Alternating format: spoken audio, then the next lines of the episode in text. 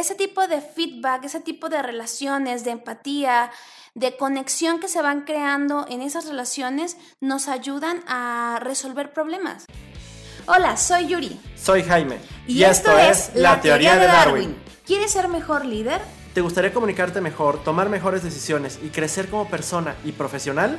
¿Tienes espíritu emprendedor? Este podcast es para ti. Este lunes hablaremos sobre herramientas y temas de comunicación. ¡Comenzamos! Jaime, este mes hablamos de resiliencia y responsabilidad, pero algo que complementa mucho estas dos cosas es las relaciones, el arte de crear relaciones personales, profesionales, y con ello pues me gustaría iniciar sabiendo tu opinión.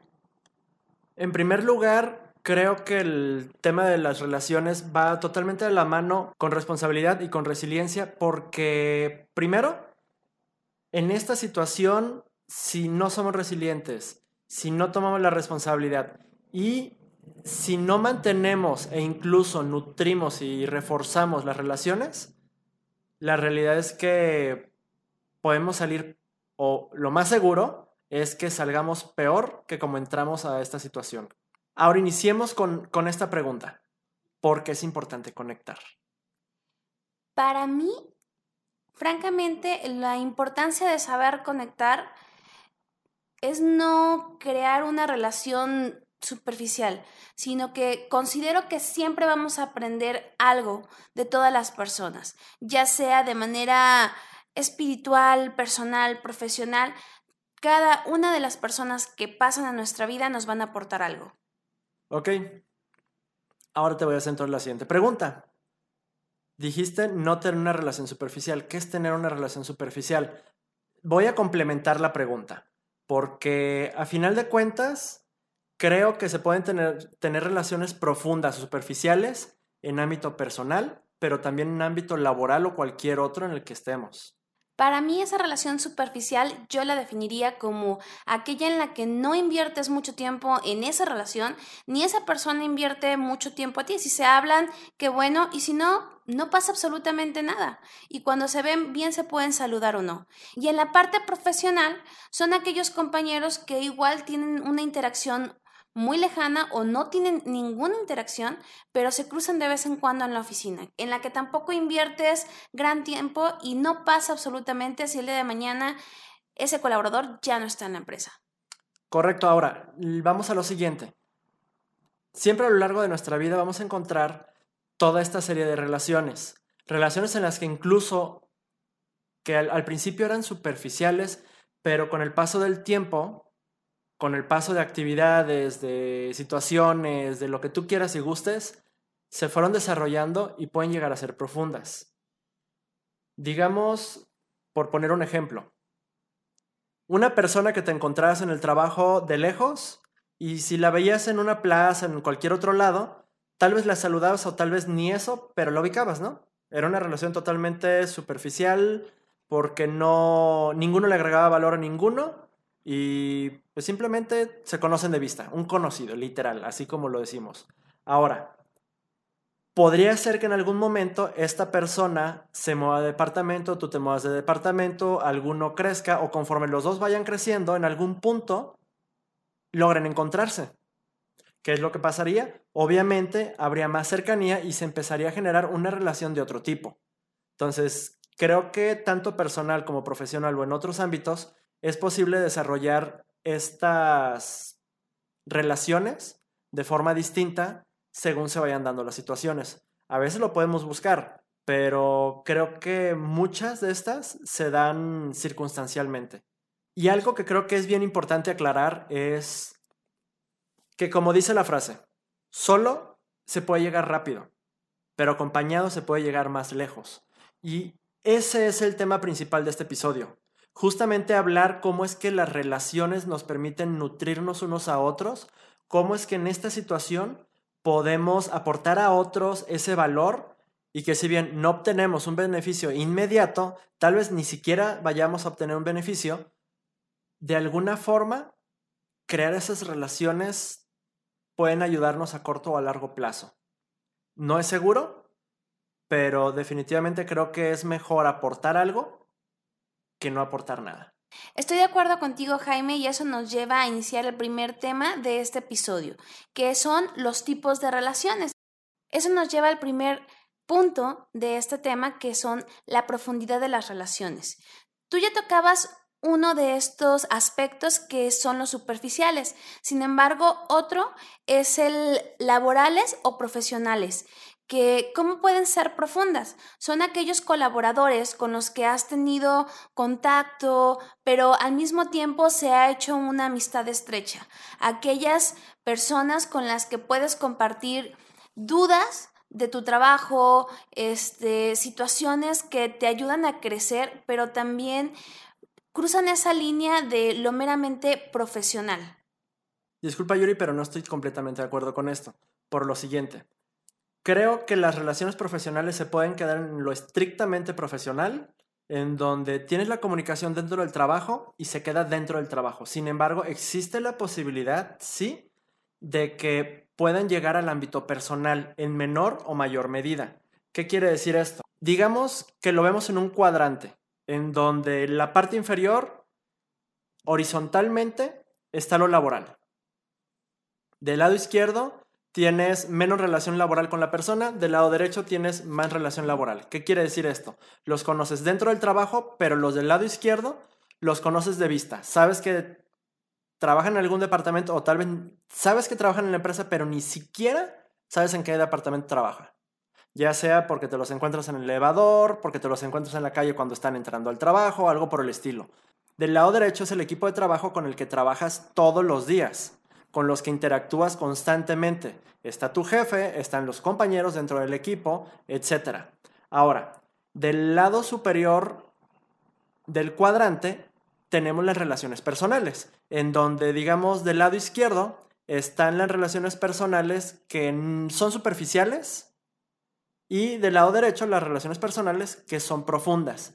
¿Qué es lo que pasa aquí? Las del lado izquierdo es como con quienes te vas de fiesta, digamos. No tienes una profundidad, solamente son amigos para irte de fiesta. Del lado derecho, pues puede ser tu familia, pueden ser amigos muy cercanos. Y ahí es en donde este cuadrante se puede mezclar, eh, que por ejemplo, puedes crear amistad con tu jefe. O tú, tú como jefe o como líder, puedes crear amistad con tu equipo, ya sea mientras trabajan juntos o después de que alguno sale del proyecto de la empresa, pero a final de cuentas puede haber una pequeña mezcla.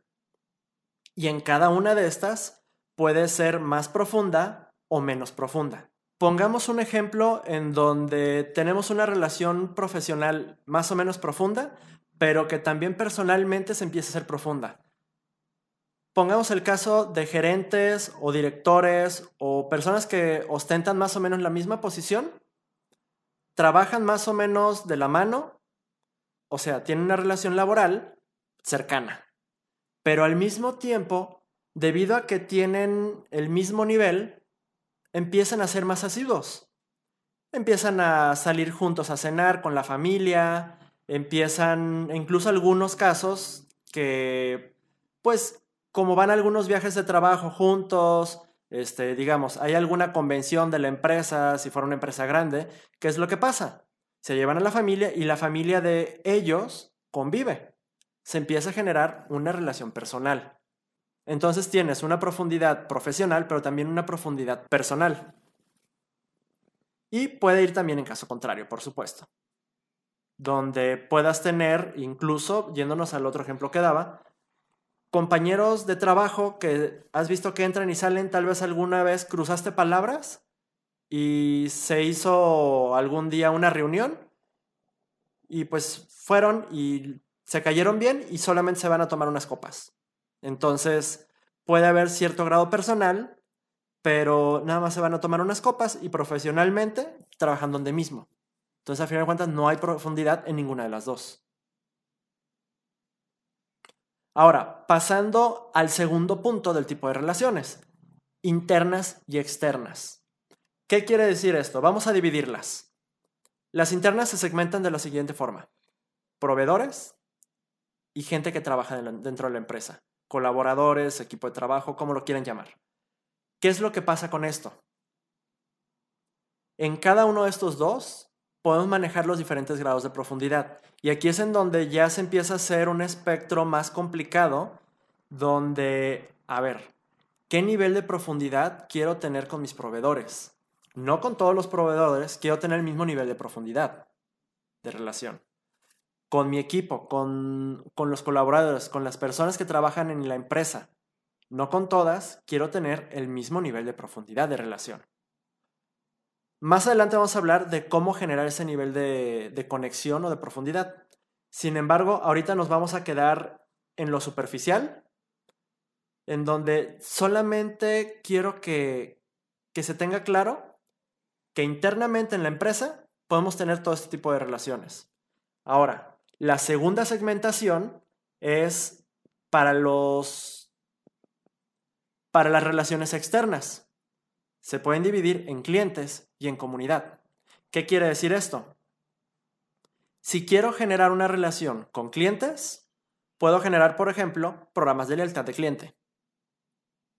Si quiero en esta situación hacer que mis clientes se sientan acompañados por mí, puedo generar un programa también que permita aportarles valor, no necesariamente a través de mi producto, sino podría ser incluso con información adicional ya sea que les haga mejor el día, que les aporte algún valor en su profesión, dependiendo de qué sea mi proyecto, qué es lo que yo regularmente les ofrezco de servicio o de producto, complementarlo sobre ese mismo ámbito. Tal vez puedo extenderlo un poquito, dependiendo qué grado de cercanía quiero generar con estos clientes. Ahora, con la comunidad es similar. En la comunidad, a final de cuentas, tenemos a todas aquellas personas que no son nuestros clientes. Y sí, nuestros clientes son parte de la comunidad. Sin embargo, ¿qué es lo que queremos? ¿Qué es lo que queremos comunicar? ¿Cómo que queremos conectar con esta comunidad? Algunos podrán ser clientes en algún día. Sabemos que la gran mayoría no lo será. Sin embargo, hay empresas que saben trabajar y manejar muy bien esto y que tienen claro que si la percepción de la comunidad es buena, es más probable que gente se acerque a ellos y obtendrán más clientes. Entonces, el beneficio definitivamente es claro de generar una conexión tanto con los clientes como con la comunidad. No nada más generar conexión interna, no nada más saber cómo es que con los proveedores podemos trabajar juntos, crecer juntos, ayudar al proveedor para que el proveedor me ayude a mí al mismo tiempo y hacer lo mismo obviamente con el equipo del trabajo, sino hacerlo también hacia afuera. ¿Cómo es que si yo soy proveedor de estos clientes, les puedo agregar valor? ¿Cómo puedo lograr que en algún punto ellos quieran agregarme valor? ¿Y cómo puedo hacerlo con la comunidad? Me gusta cómo has ido manejando la parte de las relaciones y estos dos puntos creo que al final se complementan mucho. ¿Por qué? Porque tanto en lo personal como en lo laboral hay un equilibrio. Ni todo va a ser tan profundo, ni todo va a ser tan superficial. O sea, va a haber segmentos, sí, pero al final creo que de todo vamos a aprender. Y ello nos lleva ahora sí al segundo tema de este episodio. Cómo crear esas relaciones, cómo fortalecerlas y cómo empezar. Creo que el primer paso para poder empezar a fortalecer estas relaciones es escuchar. Cada una de las personas tenemos algo que compartir, pero también tenemos que aprender a escuchar las necesidades de las personas que están a nuestro alrededor y también aprender a no interrumpir. Hace poco me decía alguien que a veces uno escucha con la ansiedad o la necesidad de responder. Sin embargo, es importante escuchar para saber qué necesitan las personas con las que estás. Por ejemplo, cuando estás con tus amigos y ellos quieren contarte algo, al final ellos quieren desahogarse, al final te dirán si quieren un consejo, no.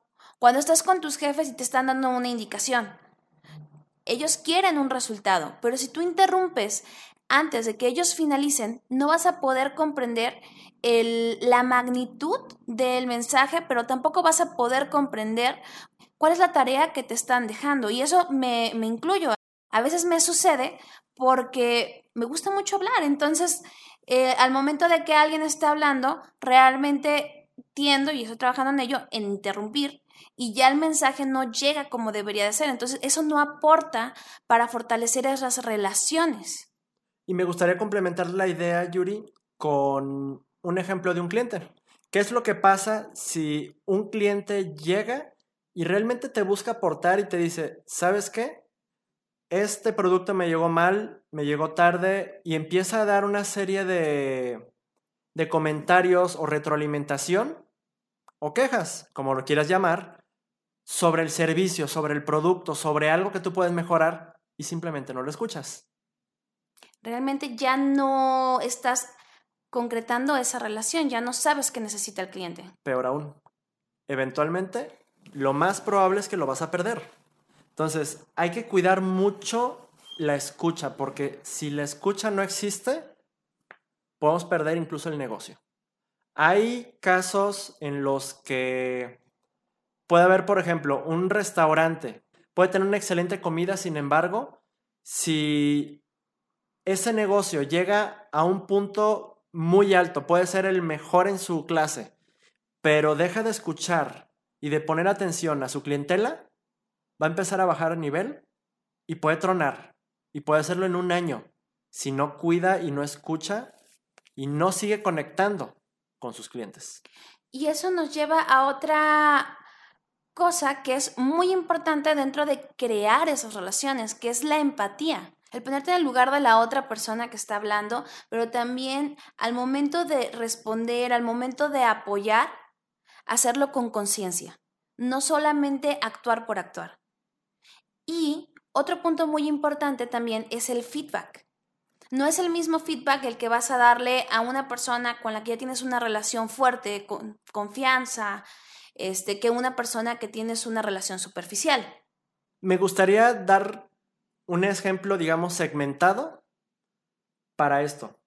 Para dar feedback o retroalimentación, si nos vamos de lo más superficial a lo más profundo, en lo superficial lo que pasaría es si me voy de fiesta con alguien, Basta con tener una retroalimentación en donde digas, me lo pasé súper bien, lo disfruté. A ver cuándo lo repetimos. Se acabó. No es necesario dar más retroalimentación. Sí, haces tal vez este, algunos comentarios y demás, pero no necesitas profundizar en lo absoluto. A medida que la relación se va haciendo más profunda, es más importante dar detalles e incluso el tipo de detalles que se dan a veces son más importantes en esa retroalimentación. Por ejemplo, si tú eres el líder del equipo, ¿qué es lo que va a pasar? No puedes decir simplemente hiciste un mal trabajo o me gustó tu trabajo, ¿verdad? Realmente sería dar una retroalimentación sumamente chafa, perdón que lo diga así. Pero sería sumamente chafa decirle lo hiciste bien, lo hiciste mal, mejóralo. A mí me pasó y la verdad se siente horrible. La verdad es que es súper importante dar detalles del por qué. Del por qué sí, del por qué no, del cómo podría ser. El feedback o la retroalimentación tiene que ser un ejercicio completo, en donde se hace conciencia qué es lo que se busca. Ya lo hemos repetido en, en, algunos materiales que hemos compartido en redes sociales, también en algún episodio, sin embargo lo voy a hacer nuevamente. Un feedback de un líder a su equipo tiene que ser más profundo. Por ejemplo, si yo como líder veo que la persona que me reporta está llegando tarde, lo primero que tengo que hacer es decirle cómo me siento, qué es lo que, he visto, pero todo esto basado, uno, en hechos, y dos, diciéndolo siempre en, en primera persona. Yo he visto, yo he notado, yo siento, y no decir que todos ven eso, que otros están diciendo. Siempre eliminar el factor externo, porque esto es entre la persona y yo. Y darle los detalles que sean necesarios, pero no a modo de regaño, sino a modo de... Ahora sí enfocándonos al ejemplo, porque me, fui un poquito hacia, hacia afuera. ¿Sabes, fulanito? He notado que ya llevas en este mes varias veces que llegas tarde.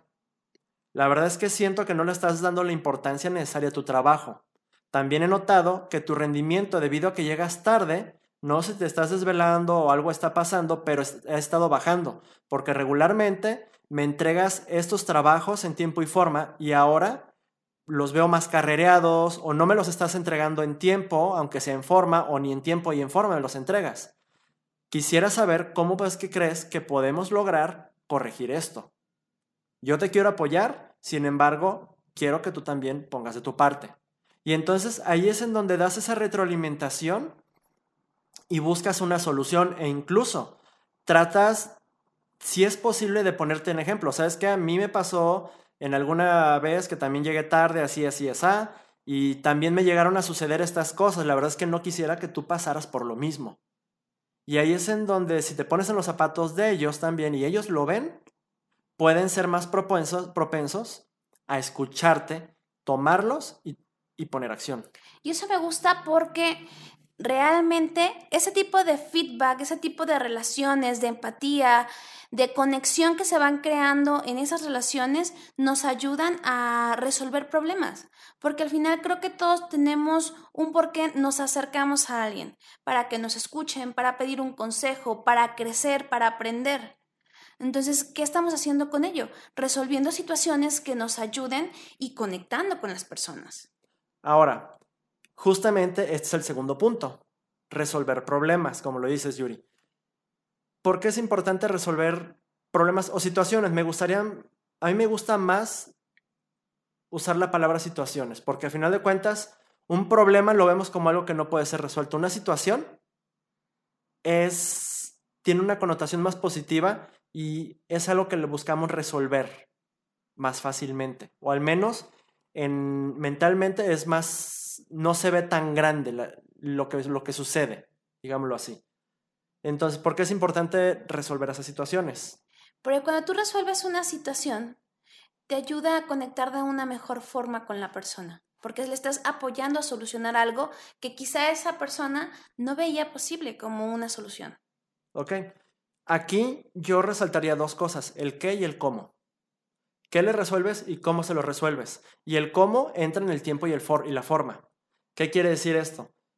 No es lo mismo que, digamos, yo estoy buscando un servicio y tengo tres posibles proveedores. ¿Con cuál me voy a ir? ¿Con el que me lo resuelve más rápido y mejor? ¿O con el que lo hace menos rápido o con el que no lo hace tan bien?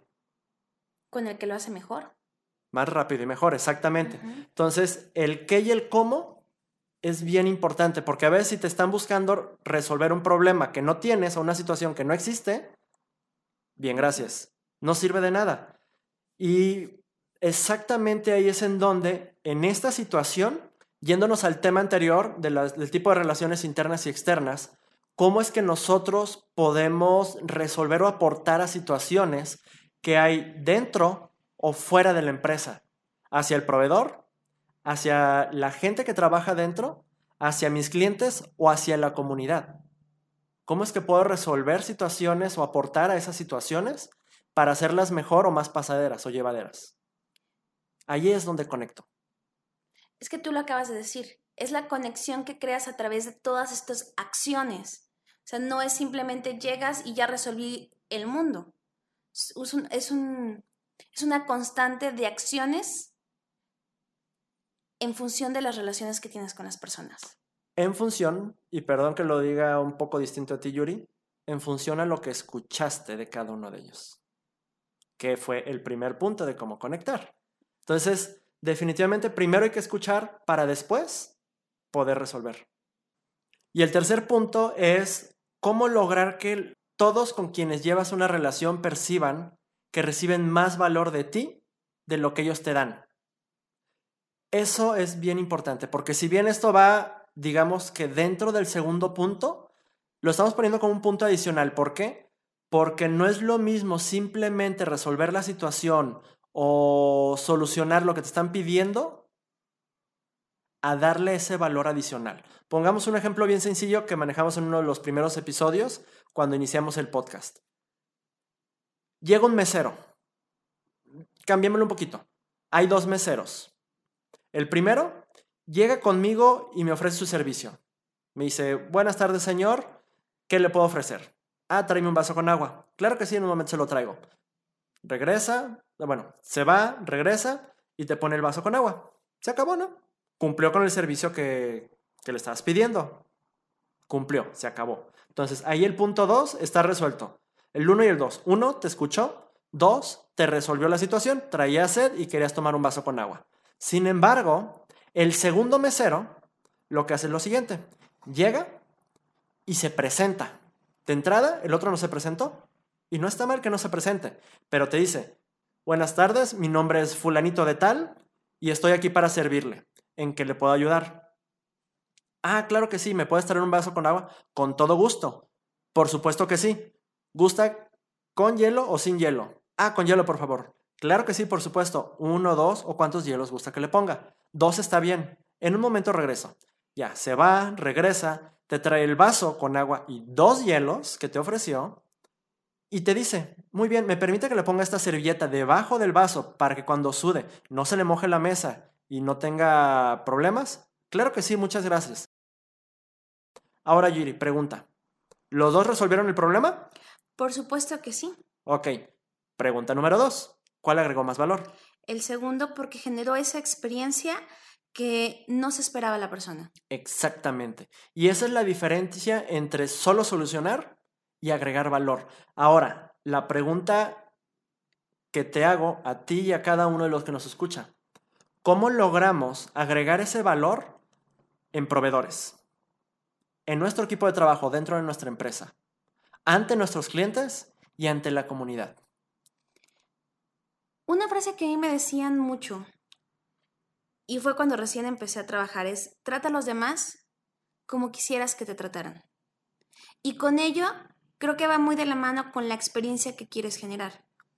Perdón, Yuri, pero yo escucho una mejor. Que prácticamente es la misma pero modificada. Trata a los demás mejor de lo que te gustaría ser tratado. ¿Qué quiere decir esto? Que tal vez yo no pido mucho. Tal vez para mí basta con poquito, pero eso no quiere decir que para la otra persona también.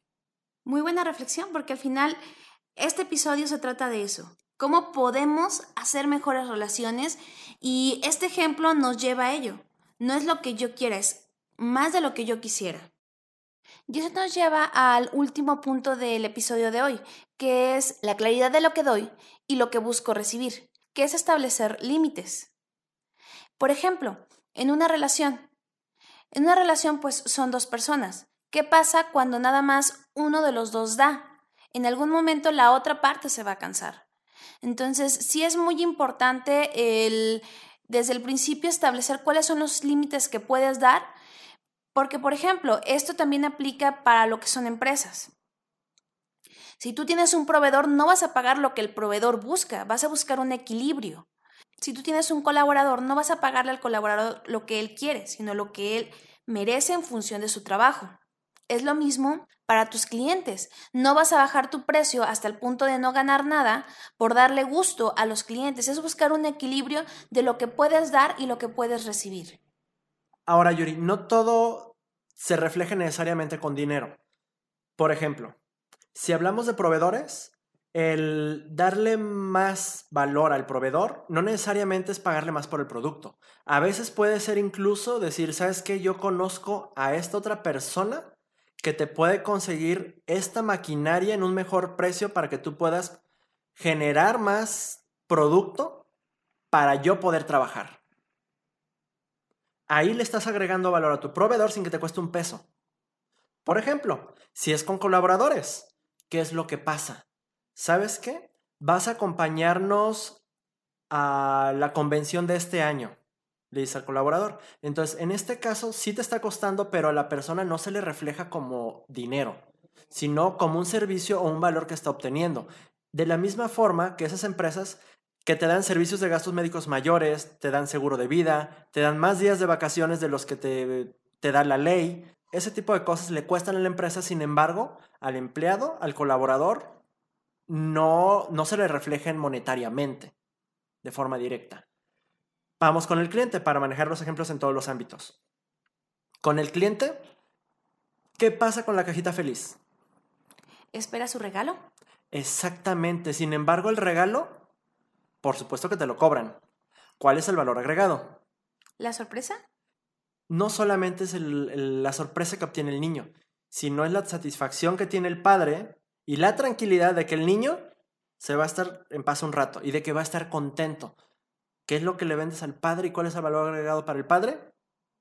La satisfacción de su hijo. Eso es el valor agregado que le estás dando. Entonces, no, no necesitas a veces ni siquiera invertirle dinero. A veces es suficiente con tener un poco de creatividad y encontrar cómo le puedes agregar ese valor que incluso te puede remunerar económicamente mucho más. Y con la comunidad, ¿qué es lo que pasa? Tal vez es el punto más difícil para poner un ejemplo, pero a veces puede ser, y sobre todo hoy en día, a través de publicaciones, de contenido que realmente agregue valor con información, valga la redundancia, valiosa para la comunidad, que cuando lo lean digan, tienes razón, ya sea si es un restaurante, me, vas a compartir una receta, ya sea una empresa que se dedica a construir, como, o una empresa de diseño, digamos, un proyecto de diseño, de cómo tener mejor arreglado tu hogar. Esos detallitos a la comunidad le agregan valor. Y tal vez a ti sí te cuesta un poquito. No le estás dando dinero a las demás. Sin embargo, eventualmente se te puede traer clientes. Totalmente de acuerdo, Jaime, y con ello creo que mm, hay una frase de Richard Branson que me gusta bastante y que creo que tú la has mencionado ya en algunas ocasiones, que es desarrolla tu equipo para que cualquier empresa los quiera contratar y trátalos de tal forma que no se quieran ir. Y eso va muy de la mano con lo que tú decías acerca de la comunidad, pero también se complementa con lo que me hemos mencionado en este episodio. Los invito a que puedan compartirnos su opinión acerca del episodio del día de hoy. Asimismo, el cómo complementarían ustedes la responsabilidad, resiliencia y relaciones de aquí en adelante.